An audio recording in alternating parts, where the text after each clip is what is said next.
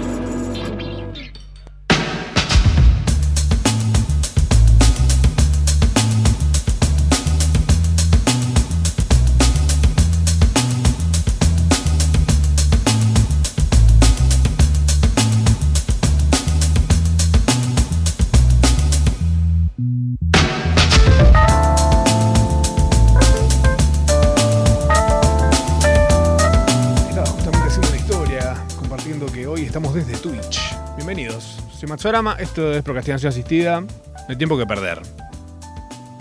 O sí, tal vez sí. Acaba de llegar un mensaje de Mercado Libre. ¿Qué dice? Un webinar. ¿Esto es un spam? Qué pesado, Mercado Libre. ¿Cómo andan?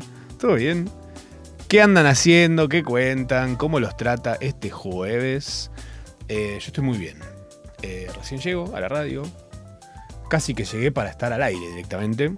Eh, pero bueno, llegué. Eso es lo importante. Hoy vamos a procrastinar un poquito, si tienen ganas, para los que recién se suman a esto. Eh, procrastinar, básicamente, aprovechar ese tiempo que tenés para hacer ciertas cosas y decir, no, no, ahora no, no, no, no. Después, ahora voy a hacer cosas que no necesito hacer. Cosas con las que no tengo urgencia, no tengo compromiso. Eh, quizás aprender a, de- a resolver un cubo Rubik sin siquiera tener uno. Quizás aprender los pasitos de una canción para que un día que estés con amigos en una fiesta de disfraces, cuando suene esa canción, de repente te sepas toda la coreografía de sorpresa y todos digan, "Ah, ¿qué? Ay, celebro mucho la gente que hace ese tipo de esfuerzos. La verdad que sí. Eh, la prefiero mucho más que la gente que eh, comprometida con sus trabajos y con sus compromisos y llega a tiempo con las entregas y demás. Esa es muy normal, hay de todo, hay muchísima esa gente, ya está. Falta más de la otra, de la que no te cumple, pero te cae con, no sé, con una coreo aprendida, por ejemplo. Bueno, bienvenidos sean. Esto es Procrastinar, Procrastinación Asistida, acá en Nacional Rock. Por ahora ya anda a saber hasta cuándo. Eh, pasaron muchas cosas estos días y tengo muchísimo procrastinado en la bolsa de procrastinaciones para compartirles. Porque quizás los tienta, los lleva hacia algún lugar, eh, les despierta las ganas de procrastinar algo. Eh, para eso estamos hoy. A eso hemos venido. Este fin de pasado fue el Día de la Madre. Quiero arrancar por una cosa muy particular. Quiero primero decirle feliz día a todas las madres. Eh, tarde, pero seguro. Pero algo, algo muy transversal que vi eh, en redes este Día de la Madre es cuánta gente que se la pasa eh, yéndose de vacaciones, comprándose ropita, el celu de la último, del último celu, eh, yendo a ver shows que las entradas están 100 lucas. eh, gente que está viviendo una vida plena, ¿eh? Plena. Una vida realmente digna de redes sociales. Esas vidas que las ves y decís, qué bueno, qué bien, qué bien le está yendo, o qué bien la está viviendo, porque quizás no le está yendo tan bien, pero la está viviendo muy bien. Es una persona que no pierde el tiempo, que se, da los gustos en vida, esa persona. Esa persona tiene una madre con la pared sin revocar. Y eso me da una bronca. Ay, no saben la bronca que me dio. Me pasé el domingo comentándole a gente. O sea, tengo el teléfono lleno de capturas de pantallas de cuentas de Instagram de amigos donde le saco fotos, sea, las cosas que se compraron, los lugares a los que fueron, lugares a los que fueron, los shows que fueron a ver, eh, todo. Todas esas cosas que vienen ostentando y la foto de la pared sin revocar de la madre. Que encima les caen el domingo a comer de arriba a la pobre madre que tiene encima su día, tiene que ponerse a cocinar. Eh, y no, pasa que la viejita, hay un posteo ahí todo emotivo de, ay madre, vos la vida que me diste, vos me enseñaste. Bueno, hay una pared mínimo ahí, que revocarla no es tan difícil. Hay un montón de tutoriales en YouTube, no es difícil, hasta yo lo sé hacer, que soy un imbécil. Eh, regálale eso, está ahí, lo pide a gritos, lo pide a gritos. Es más, las fotos que te sacas con tu mamá, estoy seguro que ella dice, saquémosla acá. Porque quizás esa es la mejor pared de la casa, ¿entendés? Y vos estás comprándote un iPhone 15. ¿Qué estás haciendo? Revoca esa pared. Necesito que haya un compromiso de acá al próximo Día de la Madre, que el próximo Día de la Madre las paredes sean de shopping. No de un shopping, sino así, terminadas, lindas, dignas de una madre que se merece esos posteos llenos de texto, llenos de palabras, llenos de mi amor, querido, mi, vida, tu vieja de mi alma. Bueno, vieja de mi alma, mi mínimo re- revocarle la pared. Dios. Hacele ver esa mancha de humedad a tu mamá. Yo sé que a vos te da nostalgia quizás. O ni siquiera lo pensaste. Eso también es muy normal. Hay gente que no lo hace de mala leche. Pero nadie lo piensa, me parece.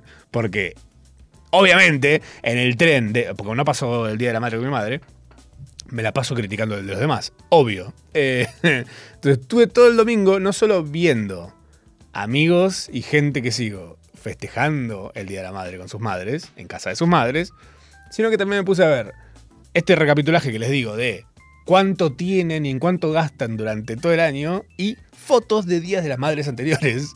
Esa pared está igual hace años. Hace muchísimo está esa pared ahí. Y yo no creo que tu mamá te vaya a decir, no, deja, no la revoques, no, no, no. Porque si te lo dice, hacelo igual. ¿Cuántas veces te, tu mamá te dijo, no hagas tal cosa y le hiciste igual? ¿Eh? Lo has puesto en el posteo este lleno de palabras. De, ay, las veces que me habrás cagado a pedos. Es más sobre vos que sobre tu vieja, ese posteo del Día de la Madre. es terrible. Y las madres, ¿sabes qué no te van a decir nunca? Que te detestan y que sos insoportable y que realmente no aportás nada. Porque, ¿qué te van a decir? Si le trajiste, ¿qué le trajiste? ¿Regalo? ¿Otra sanguchera? Si ella no come sándwiches. ¿Cuándo la viste comer un sándwich tostado tu mamá? Lo hace en la plancha, en todo caso, como cualquier persona de bien. ¿Qué estás haciendo? o un perfume. ¿Para qué? ¿Dónde lo, dónde lo usa tu perfume? ¿A dónde? ¿A dónde va a ir? ¿Eh? ¿A un boliche? ¿A conocer a un hombre? Que después llevárselo a su casa y estés aparece sin revocar. ¿Eh? ¿Qué pa- el día, el próximo día de la madre quiero ver paredes revocadas. Eso es lo primero que quiero ver. Quiero ver el Instagram lleno de paredes revocadas, pintadas, lindas. Hasta, si mira, no te digo de- decoradas porque ya es un montón, pero un poquito de onda a la madre. Un poco de. Si realmente la quieren en serio, devuélvanle por ese lado.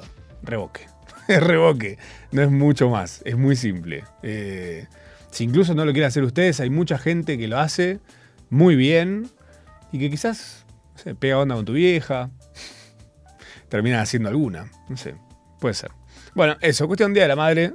Necesitaba decir esto al arrancar porque estoy así desde el Día de la Madre. Estoy que. Puedo creer. Y obvio que mi vieja tiene las paredes hermosas. Por supuesto que tiene las paredes hermosas. ¿Por culpa mía? ¿Gracias a mí? No. O sí, porque tal vez porque no fui a la facultad y no la hice pagarme una facultad. Y con esa plata hi- hizo bien sus paredes. Tiene las paredes lindas en su casa, mi mamá.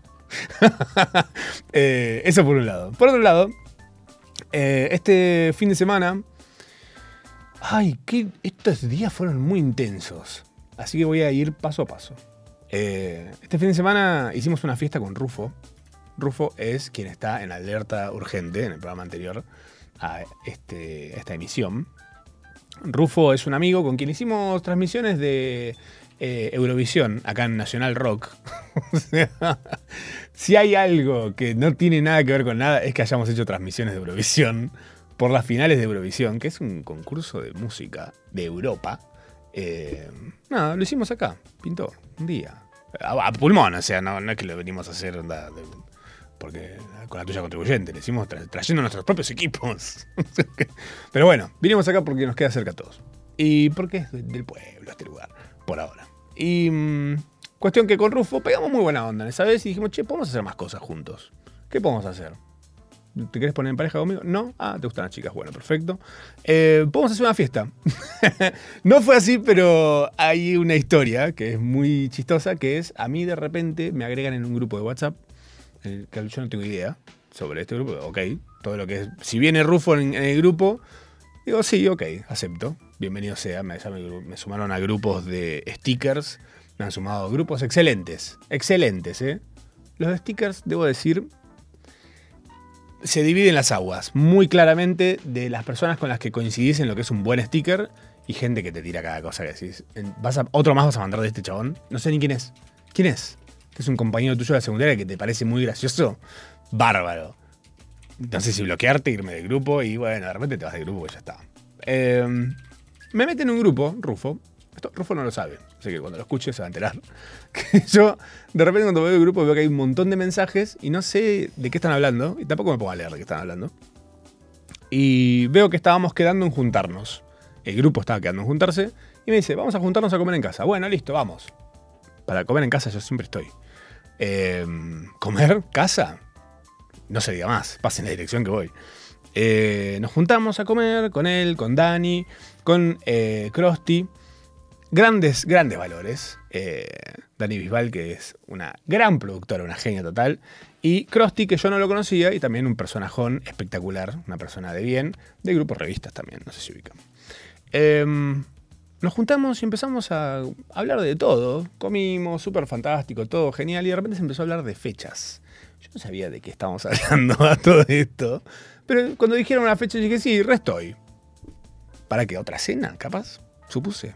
No, bueno, un evento en el que venía un artista de Neuquén a tocar y nosotros pasábamos música. Está bien, ya veníamos de haber hecho eso muy similar cuando fue el Festival Mutante, dos veces lo hicimos. Y Rufo y yo pasamos música y nos gustaba la onda de ir a pasar música a lugares. Entonces dijimos, hagamos algo por nuestro lado. Esa fue la conversación que Rufo conectó con este grupo de personas y me mete a mí en este grupo de WhatsApp. Ahí dije, ¡ah! ¡Ah, vamos a hacer una fecha! me enteré como medio ya cuando estaba bastante avanzado todo, pero bueno. Cuestión que esa fecha fue este fin de semana. Y mm, a pesar de haber sido fin de semana largo, muchísima gente. eh, para lo que quizás yo esperaba. Yo generalmente igual no espero nunca nada. Cuando hago algo no espero nada, realmente. Porque si esperas nada, lo mínimo que aparezca está súper bien, así que bien. Eh, este evento que se llamó Ciudad Pop lo hicimos en el Salón Pueyrredón, que si no conocen, es parte de la historia de los lugares donde suceden eh, las cosas de la música argentina, quizás, de la cultura argentina también. Es acá en Buenos Aires, es cerca de Plaza Italia. Eh, para mí tiene la mística, así como la gente que te habla de cemento. Bueno, yo creo que el Salón Porrón tiene una mística muy similar, como lo de Taku, por ejemplo. Eh, están ahí, es un equilibrio entre todo eso. ¿Vos ahí entendiste? Listo, perfecto. Eh, fuimos a Salón Porredón, acababa de tocar una banda de punk, supongo, porque la gente salía vestida de punk. Me parece hermoso que pase eso. Y cuando te digo vestida de punk, salían vestidos de punk, onda. Listo, imagínate, googlea persona vestida de punk, busca eh, Spider Punk, por ejemplo. Era eso, esa gente salía de ahí. De- y ahí entrábamos nosotros a pasar nuestra música y a que toque Kazuaki, que era este artista neuquino que vino. Eh, el cual ya pasé un par de canciones acá y lo mencioné un par de veces. Yo lo estuve escuchando bastante y me gusta mucho, pero en vivo, ahí vamos. Eh, bueno, el lugar estaba justamente saliendo gente del mundo de punk. Nosotros estábamos por hacer algo que quizás no era tan punk, realmente. Entonces hubo como una pregunta antes de arrancar que es tipo, che, queremos que... Nos preguntan, ¿quieren que volemos a la gente que está dentro y que haya recambio completo? ¿O les da igual? Nos pareció un poco hostil hacer que la gente se vaya. Y además está bien, qué sé yo, Si alguien se quiere quedar, se quede. Si escucha y le copa, se queda. Si no le copa, se va. Normal, ¿no? Me parece raro cuando en un lugar de repente te sacan porque viene otra cosa. Y bueno, pará, capaz que quiero quedarme, no sé. No, bueno, rarísimo. Cuestión por esto, haciendo fila hace una hora para ir al baño. Mirá si me voy a ir ahora. Eh, así que nada, se quedó la gente. Arrancó eh, a pasar, a pasar música antes de que arranque todo. Empezamos a armar toda la cosa ahí, espectacular, muy linda música pasó. Eh, siento que hubo una buena transición entre lo que venía sonando y lo que estaba por sonar. Después de Krusty arranca, eh, arranca Kazuaki. que yo siento que arrancó, quizás la primera canción, a los que estaban ahí medio como fue como un... ¿Un qué es esto? ¿Qué está pasando? Pero de repente hubo una especie de engatusamiento. Hubo una... De repente el aire Kazuaki dijo, perdón, ¿eh? Me los voy a coger a todos. Pero porque ustedes quieren, ¿eh? No porque yo quiera, ¿eh? Es porque ustedes quieren. Yo les juro que es porque ustedes quieren. Y efectivamente fue lo que pasó, ¿eh? Fuimos cogidos por Kazuaki en el mejor sentido de la palabra. Él nos hizo el amor bien hechito. Em, bueno, hijo, no se puede hablar. Eh, arrancó con su. con un set hermoso de City Pop. City Pop es un género al cual yo no lo tenía muy de cerca, pero yo siento que es un poco de funk, un poco de ska, un poco de pop. Cantó en español, cantó en inglés, cantó en japonés. Eh, muy performático también todo. Él es, eh, a los ojos de muchos, o sea, primeras impresiones, Kazuaki es una especie de Fabian Show mezclado con Boom Boom Kid. Es, te juro que es eso. Pero, pero eh, aún a pesar de esa mezcla, es él mismo, es tan original que es espectacular. Eh, el chabón hizo un show en el que de repente metió como unas decisiones muy de, de- estar aprovechando el, escenario, que es algo que a veces vas a ver una banda y decís, flaco, tenés un espacio gigante están todos parados ahí tipo así, y de repente por ahí los temas están buenísimos, ¿eh? Pero están todos tipo chingui, chingui, chingui. Por ejemplo, a mí me gusta mucho Jungle, es una banda británica que son conocidos, eh, vinieron un par de veces a Argentina. La puesta en escena en vivo es un embolio, son ellos todos parados, tocando quietos. Y los videos de ellos, jugándoles mucho más en contra de lo que ellos creo que creerían, supongo, eh, se están encargado un grupo de baile. Entonces el grupo de baile hace los videos de Jungle. Y los videos de Jungle son lindos, son espectaculares y las coreos son increíbles y, el equipo ya es reconocible, ya sabes quién es cada uno y demás. Em, esos bailarines no están en el show en vivo de, de Jungle. Entonces de repente el show de Jungle es para no mirarlo, para bailar. Está bien, que está perfecto también, ¿no? Sirve. Tiene sentido. A eso vas a ver música en vivo también, ¿no? No, no, no es necesariamente algo visual. Pero este tipo aprovecha que está parado ahí arriba y a la vista de todos. Y de repente Kazuaki en un momento saca flores, un ramo de flores de verdad. Yo pensé que eran truchas, pero después de un momento me llega una de esas flores cerca y una flor rica, fresca, con olor, deliciosa. Eh, flores, flores de colores, no flores de marihuana. ¿eh? No todo es droga en la vida. Eh, eso, después arranca una canción a capela sin micrófono cantando con su voz hacia todo el lugar ahí. Y de repente los temas te tienen un swing y la gente estaban todos bailando. Toda la gente que estaba, los que venían del punk se acercaron. Había como una sensación ya de fiesta en el aire. Como que el tipo realmente nos cautivó. Estábamos todos atrapados por, por la mística de. Mística, esa es la palabra. Mística de Kazuaki. Eh, en un momento baja. De la, fueron como unos picos de micro, microclímax a lo largo de- del show. Porque el tipo en cada canción metía una cosita. En esa que canta a capela antes de arrancar.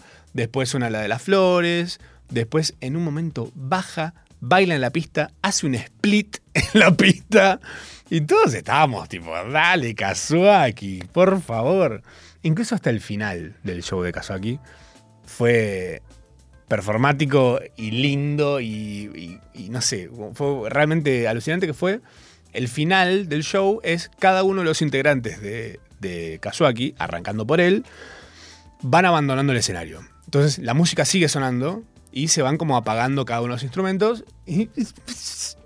Finísimo, hermoso. Te dan ganas de, de que el show dure dos horas más. Eh, y creo que realmente está para, para muchísimo más. Tengo entendido que en algún momento Kazuaki aplicó para, par- para ser parte de un festival grande acá. Y medio que lo ningunearon. Y ahí es donde te das cuenta que los festivales son una poronga atómica. o sea, porque mira, si se perdieron esto, realmente festivales, ustedes son los que se la pierden. Esa es la verdad. Y les juro por Dios que no se arrepentirán el día que tengan la chance de ir a ver a Kazuaki en vivo. Háganlo. Sea donde sea, ¿eh? Tocó al día siguiente en San Miguel y si yo no hubiese tenido un compromiso, hubiese ido de vuelta hasta San Miguel, que San Miguel son como no sé, 30 kilómetros son desde acá, de Capital. No sé, 30, 20 kilómetros, lo que sea. Te juro que lo valía. Si no tenía algo que hacer, iba a ir a ver de vuelta a Kazuaki, iba, lo iba a disfrutar ya sabiendo además qué es lo que me iba a encontrar. Les recomiendo muchísimo, lo pueden buscar en, eh, Spotify, en YouTube, está en todos lados. K-A-Z-U-A-K-I. Ese es el, el deletreo de su nombre. Em, realmente increíble. Además, el chabón súper buena onda, su banda recontra talentosa. No, no, en serio, como una sorpresa espectacular. Yo venía después de esta maravilla que acababa de suceder. Entonces yo tenía, yo tenía en mente arrancar mi set eh, de una forma. Eh, y a lo largo del show de Kazuaki fui pensando, digo, ¿qué puedo poner yo después de esto? ¿No? O sea, termina esto que acaba de sonar y ¿con qué arranco? ¿Qué pongo? ¿Qué, ¿Para dónde llevo?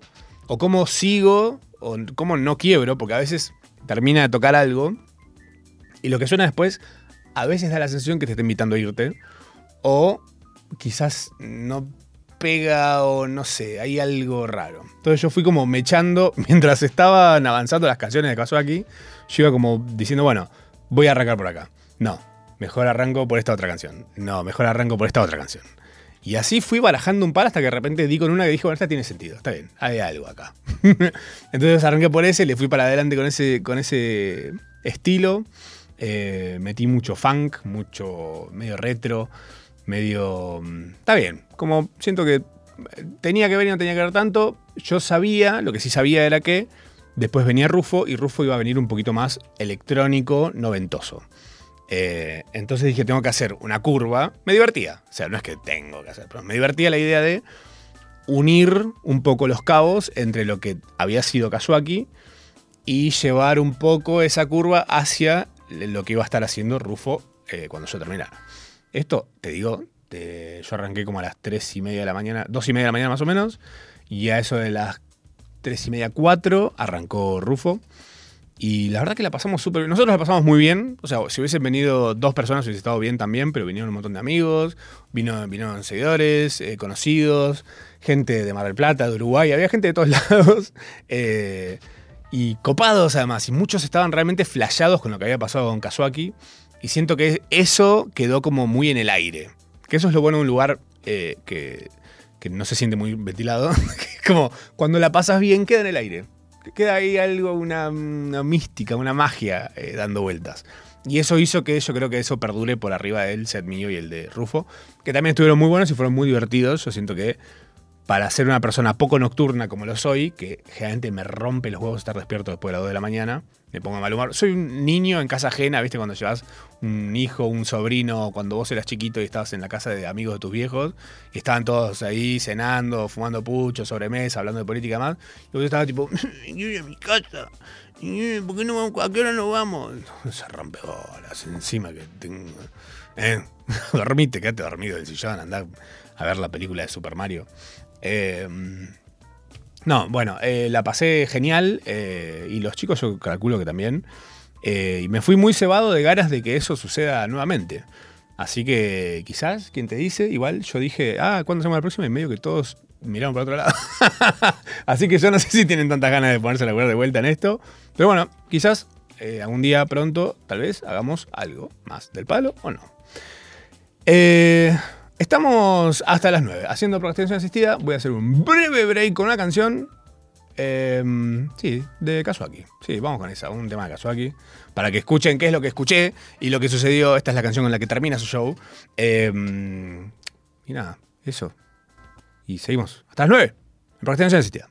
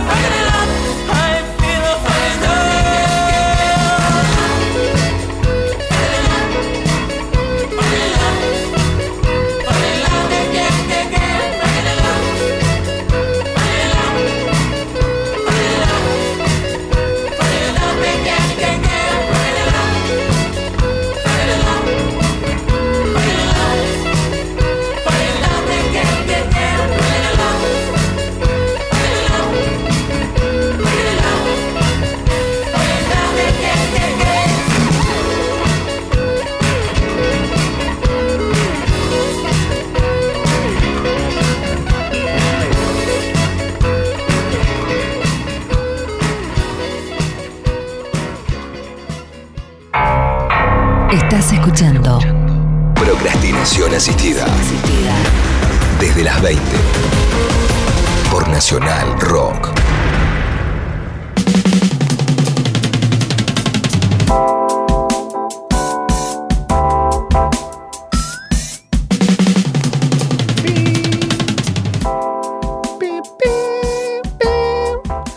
Bienvenidos a la segunda parte de esta procrastinación asistida de jueves 19 de octubre, si lo estás escuchando en vivo, y si estás escuchando en diferido será la fecha que se te cante el orto. Así de simple, ¿eh? ¿Para qué darle más vueltas? Estaba contándote un poco de procrastinaciones. Primero de la fiesta que hicimos el otro día con Rufo y amigos, ahí en el Salón Porredón, la ciudad pop. Eh, divina, fantástica, total. Pero también te quiero contar algo que sucedió esta semana, que es que tuve un martes muy 2003. Y vos dirás, ¿qué pasó en el 2003? ¡Ah! ¿Qué no pasó en el 2003? ¿Eh? Yo todavía seguía en la secundaria, anteúltimo año, quinto año. Me estaba llevando tres materias. A esta altura del año ya sabía que educación física no era lo mío. por segundo año consecutivo me la estaba llevando a marzo directamente. Eh, por no ir. ¿Por qué iba a ser? Porque no me gustaba. Porque era la hora de después de comer. Y a mí me gustaba comer bien. Y yo salía de comer y tenía la milanesa acá. Mirá si voy a ir a correr. Test de Cooper. Un test de Cooper. No, a mí. No. Yo me iba a los fichines a jugar en Mortal Kombat. A comer un helado. a visitar a mi abuelo, a mi tía abuela. Bueno, tenía clase. Eh, bueno, fue después. Y después tenía otras clases pero bueno, educación física no me gustaba, ¿qué te digo? Vaguito. De, de vaguito de cuerpo. Pero bueno, 2003, además de esto, tuvo otras cosas espectaculares.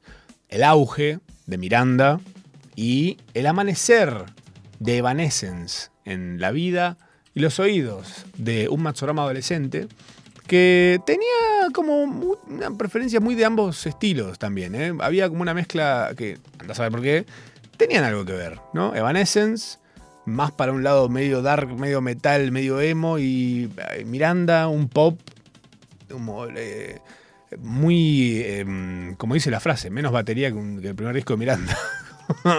Hay una frase hecha que dice eso, y es porque básicamente sí, es eso, es un pop muy popcito. En ese 2003 a mí me encantaban ambas cosas. Y este martes eh, fui primero por la tarde, a la mañana tarde, fui a una locación que incluye una pileta a eh, ser parte de un nuevo video de Miranda, de la banda. Eh, yo soy como una especie de Stan Lee para un sello discográfico en donde siempre hago cameos en algunos videos. Un cameo por año meto siempre. Metí cameo en un video de Abel Pintos y los Palmeras. Metí cameo en un video de Lali. eh, metí cameo en Lucas and the Woods. Metí varios cameos hasta ahora. Y este es el nuevo, el cameo de fin de año del 2023, en un video nuevo de Miranda.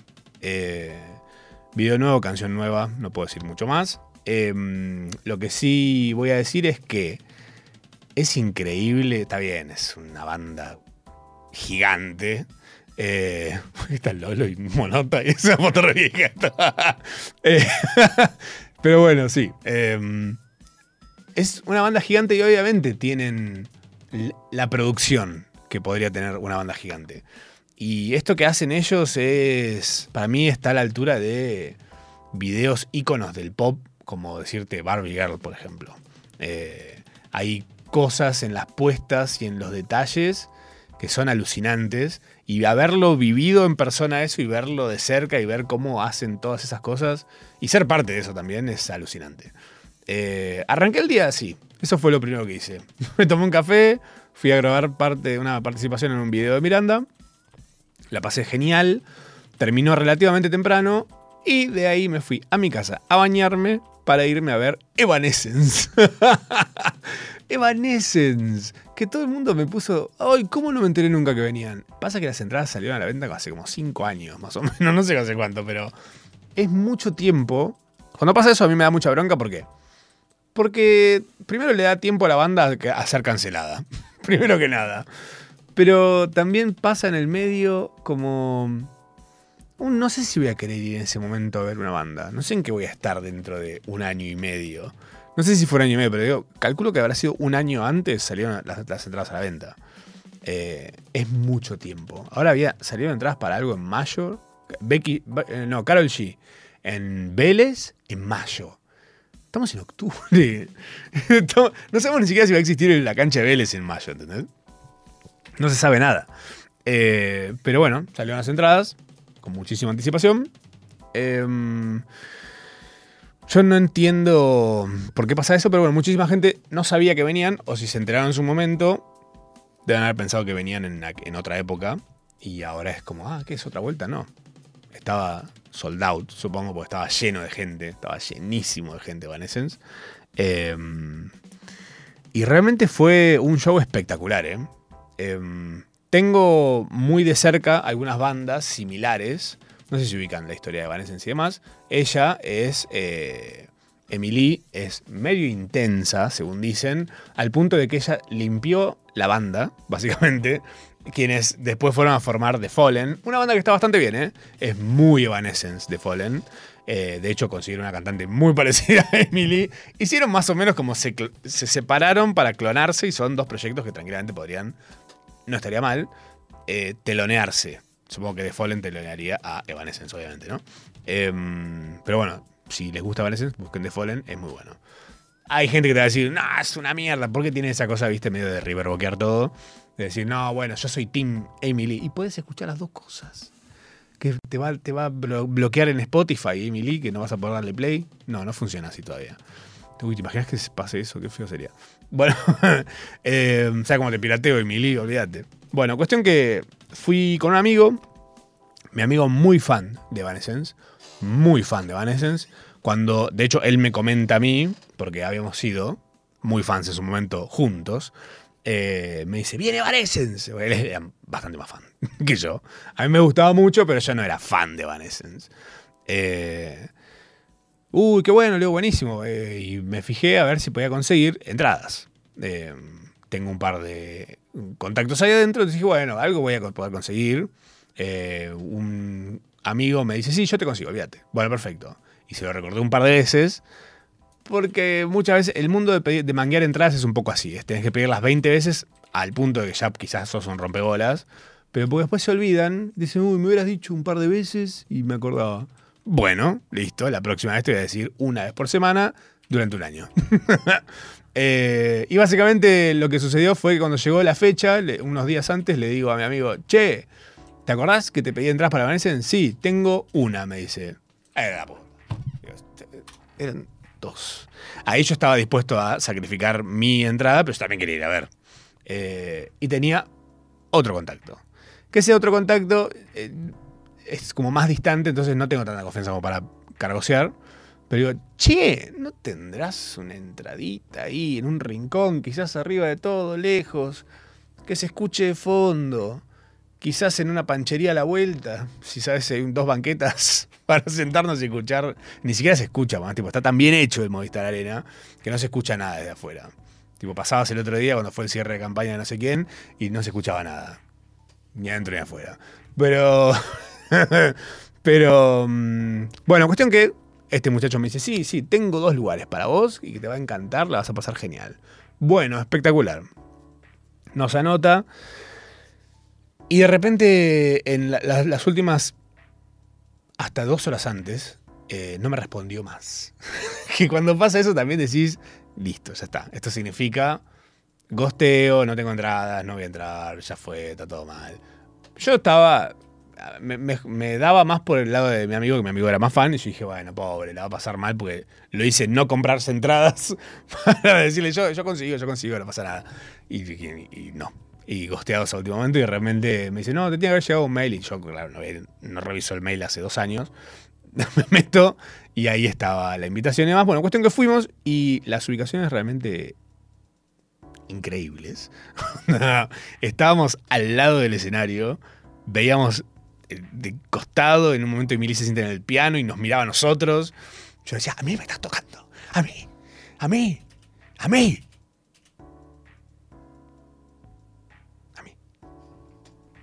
A Mili. Ah. Eh, nada, estábamos como locos ahí. Además, antes hay una recepción en esta cosa que es del casino. Bueno, un beso al casino, casino de Buenos Aires. Al casino de Buenos Aires que nos invitó. Gracias Casino de Buenos Aires. Eh, el mejor casino de todo Buenos Aires, ¿eh? el Casino de Buenos Aires.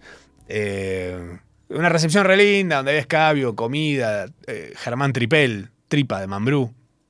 No había más famosos, era el único famoso que había. Creo, o capaz que son famosos que yo no conocía, eso también tiene mucho sentido. Eh, fuimos a ver el show, recontra cómodo, fantástico, mi amigo lloró desconsoladamente. Bien, porque es lo que uno hace con Evanescence, para eso esa banda. Eh, pero en un momento me cayó una ficha que me hizo sentir tan feliz y nostálgico eh, que me sentí como una felicidad muy de la adolescencia, que es una felicidad que uno no usa más. Pues es feliz de otra forma cuando es más grande. Feliz porque no te duele algo, ese, ese tipo de sensaciones. Que es el, el no dolor, el no malestar, ese es lo más feliz que puedes estar. Eh, pero adolescente sos feliz como más inocente, quizás. y me di cuenta que todas las canciones del primer disco de Evanescence, y quizás del segundo también, sonaron en alguna promo en Telefe. Todas, ¿eh? Y mucho. Por más que la película o la serie que estuvieran anunciando tuviera su propia música, había alguien en Telefe que era tan fan de Evanescence que usaba cualquier tema, no le importaba nada. Te metía el estribillo en el clímax del tráiler que armaban para la promo de la tarde. Te metía en Evanescence. Y metió todos los temas, o sea, muchos. Creo que de, no sé, habrán sido 17, 18 temas que tocaron. 12 sonaban en alguna promo de Telefe. Y todas eran evocadas durante el show. Que podrían haber sido tranquilamente las visuales. ¿Entendés? Onda, ER Emergencias. Y aparecía tipo la canción de Evanescence, ¿viste? No sé.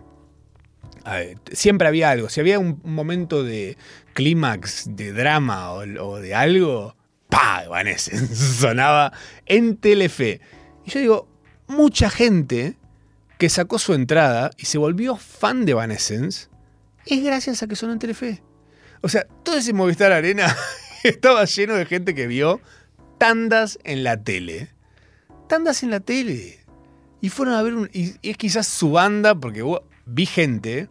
Eso fue hermoso también, ver gente grande de cuarenta y tantos con sus hijos de quizás la edad del disco, del primer disco de Evanescence, hijos de 20 años un poco menos quizás. Y vos veías a los vejestorios, que digo eso porque tengo esa edad más o menos también, eh, como sintiéndolo un montón y viendo a sus hijos también sentirla, pero más en plan acompañando, viste, como que, no sé, como si yo hubiese ido a acompañar a mi viejo a ver a Creedence Clearwater Revival. Eh, como decís, qué linda comunión que se dio en ese lugar de gente que veía Telefe, de personas que fueron padres hace 20 años, con quizás haciendo el amor con estos discos de fondo. Es espectacular. ¿Qué dice? Eh, definitivamente amo el musicador de Telefe, eh, Evanescence, Linkin Park, Paramore, Green Day. Es un genio. Eh, sí. y para mí estaba, ¿eh? Para mí estaba ayer. Y mi campaña va a ser, así como les pedí que le revoquen las paredes a sus madres, mi campaña va a ser encontrar a esa persona y por lo menos tener una conversación con esa persona. Necesito ubicar a ese musicalizador de Telefe que me diga, sí, yo era el que estaba encargado de poner Evanescence en todas las tandas, no me importaba nada. Eh, pero bueno, gracias, los trajiste y llenaste un Movistar Arena y estabas ahí, pagando tu entrada quizás, muy probablemente pagaste tu entrada. Vos y tus hijos y quienes sea que te acompañaron a verlos, salvo que seas parte de la banda hoy por hoy. Sos el manager de Evanescence ahora. Porque eh, dijeron, che, eh, nos está entrando mucha guita de Argentina. ¿Qué pasa? Hay una cosa ahí, Sadaic, no sé qué, que todos los temas están sonando en la tele todo el tiempo. en uno de los canales más vistos de aire de Argentina nos están viendo todos. Están sonando todos los, dis- todos los temas del disco, están todos sonando. Millones de reproducciones está sumando, esto es mu- muchísima plata. Vendieron. Es que vos pensás que en esa época, además, vos no tenías los números de Spotify. Vos vendías un CD. Está bien, también fue muy la época de la piratería. Y decime si no tenías trucho el CD de Evanescence. Probablemente tenías la mochila, que también era trucha, pero tenías la mochila con la carota de Emily atrás. eh, esa mochila de lona, muy de que se agujereaba sola con las llaves. y dices, ay, no, me robaron. No, se rompió sola. y se robó sola la, la- la mochila. Y de repente ibas a la escuela, repetías el caminito que tenías de tu casa a la escuela eh, y te encontrabas tus llaves, tu billetera, una carpeta, todas tus cosas regadas por todas veces. Ah, claro, me pareció que estaba un poco liviana la mochila. No es que yo estaba súper fuerte por haber hecho el test de Cooper mentalmente. Es porque básicamente la mochila era una basura. Pero qué lindas esas mochilas. Me encantaría tener de vuelta una mochila de Evanescence. eh, pero no creo que se consigan. Eh, sí se vendía, obviamente, en merchandising ahí en, en, en Movistar Arena.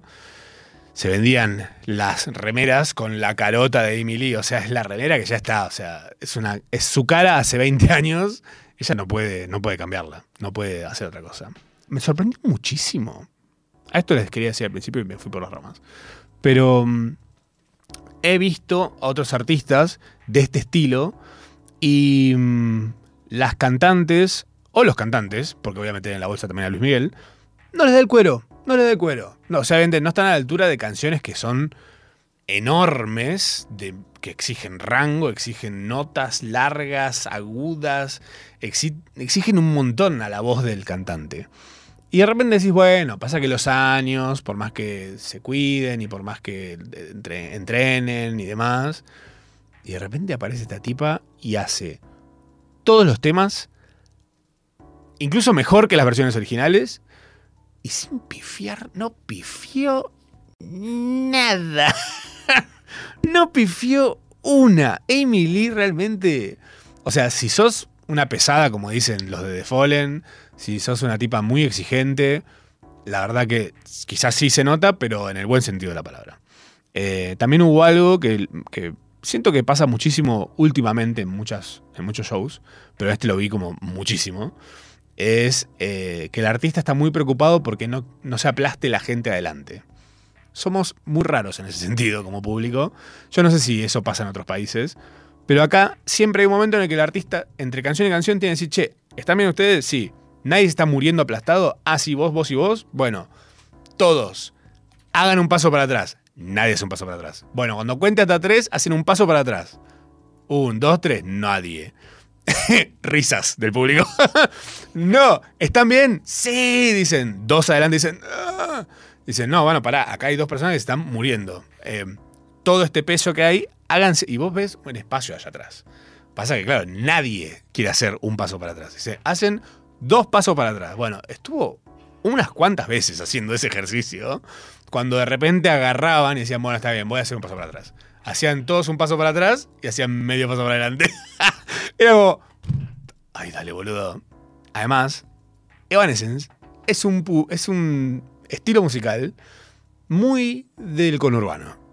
O sea, ahí había por lo menos tres combinaciones de tren de base. Dos de subte, una de tren, metro, eh, metrobús, eh, había unas cuantas combinaciones. Y había gente que decía, flaco, si este show termina a las 12, yo el próximo tren lo tengo a las 7 de la mañana.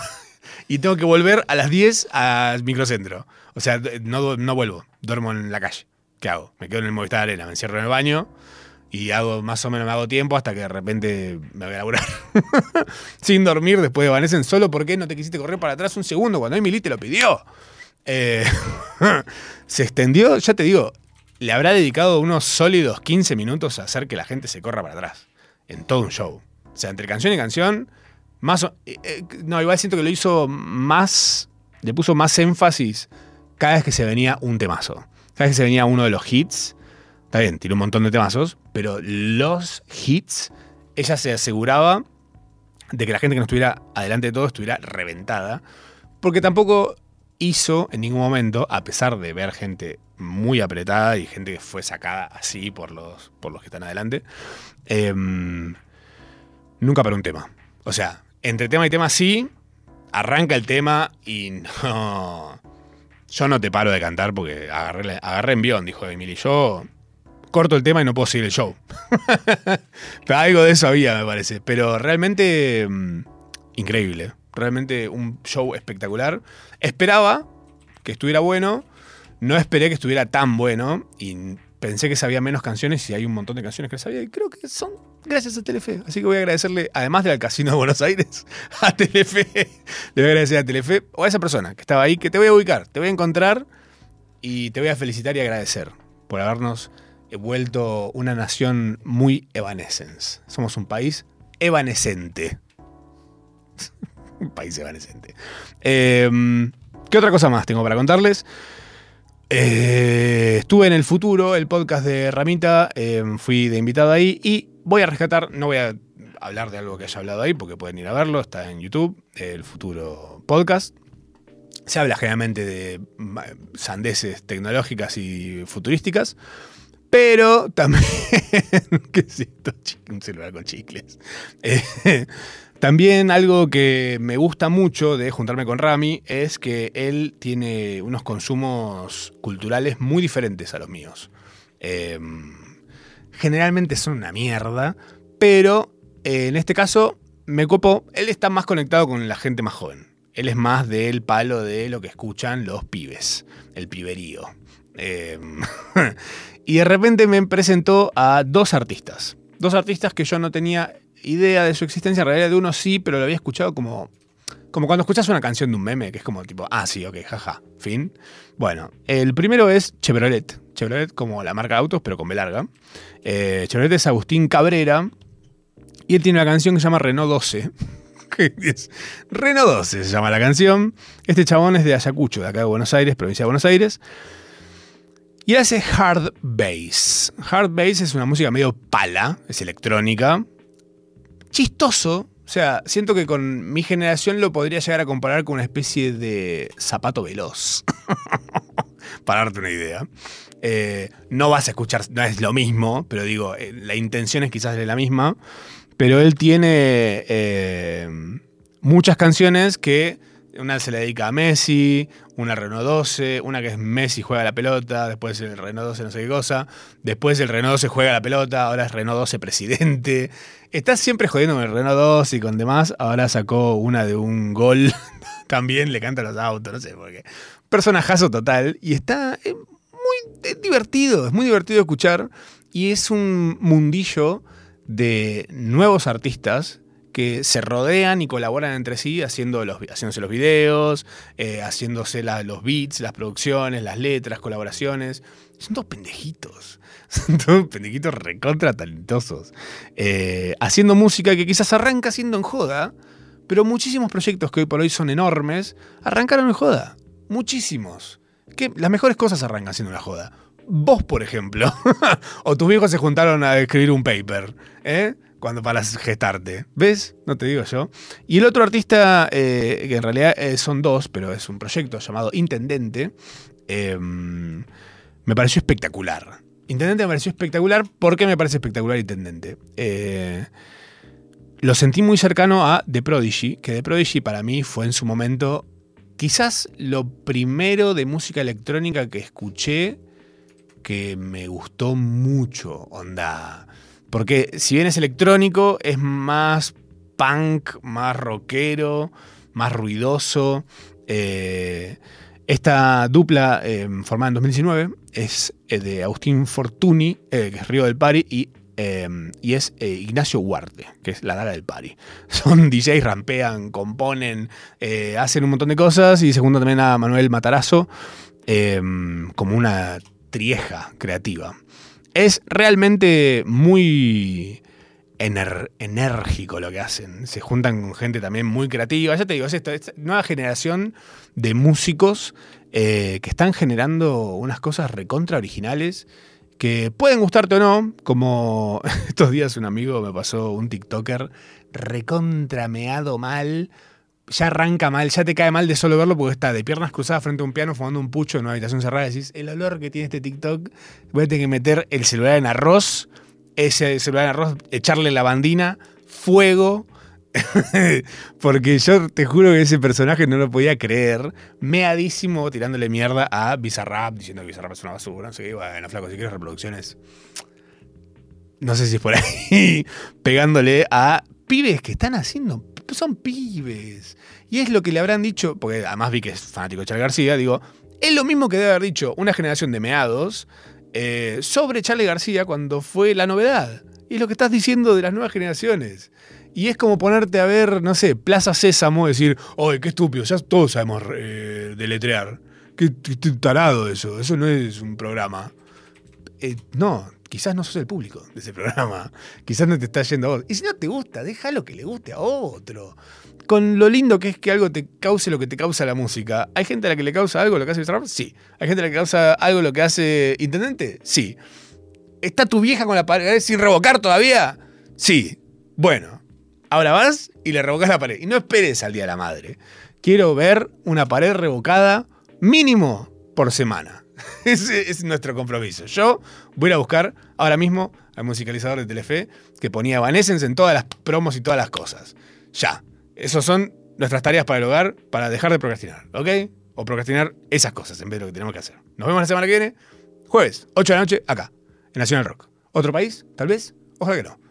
Voten bien, por favor, este domingo. O me vuelo la cabeza en vivo.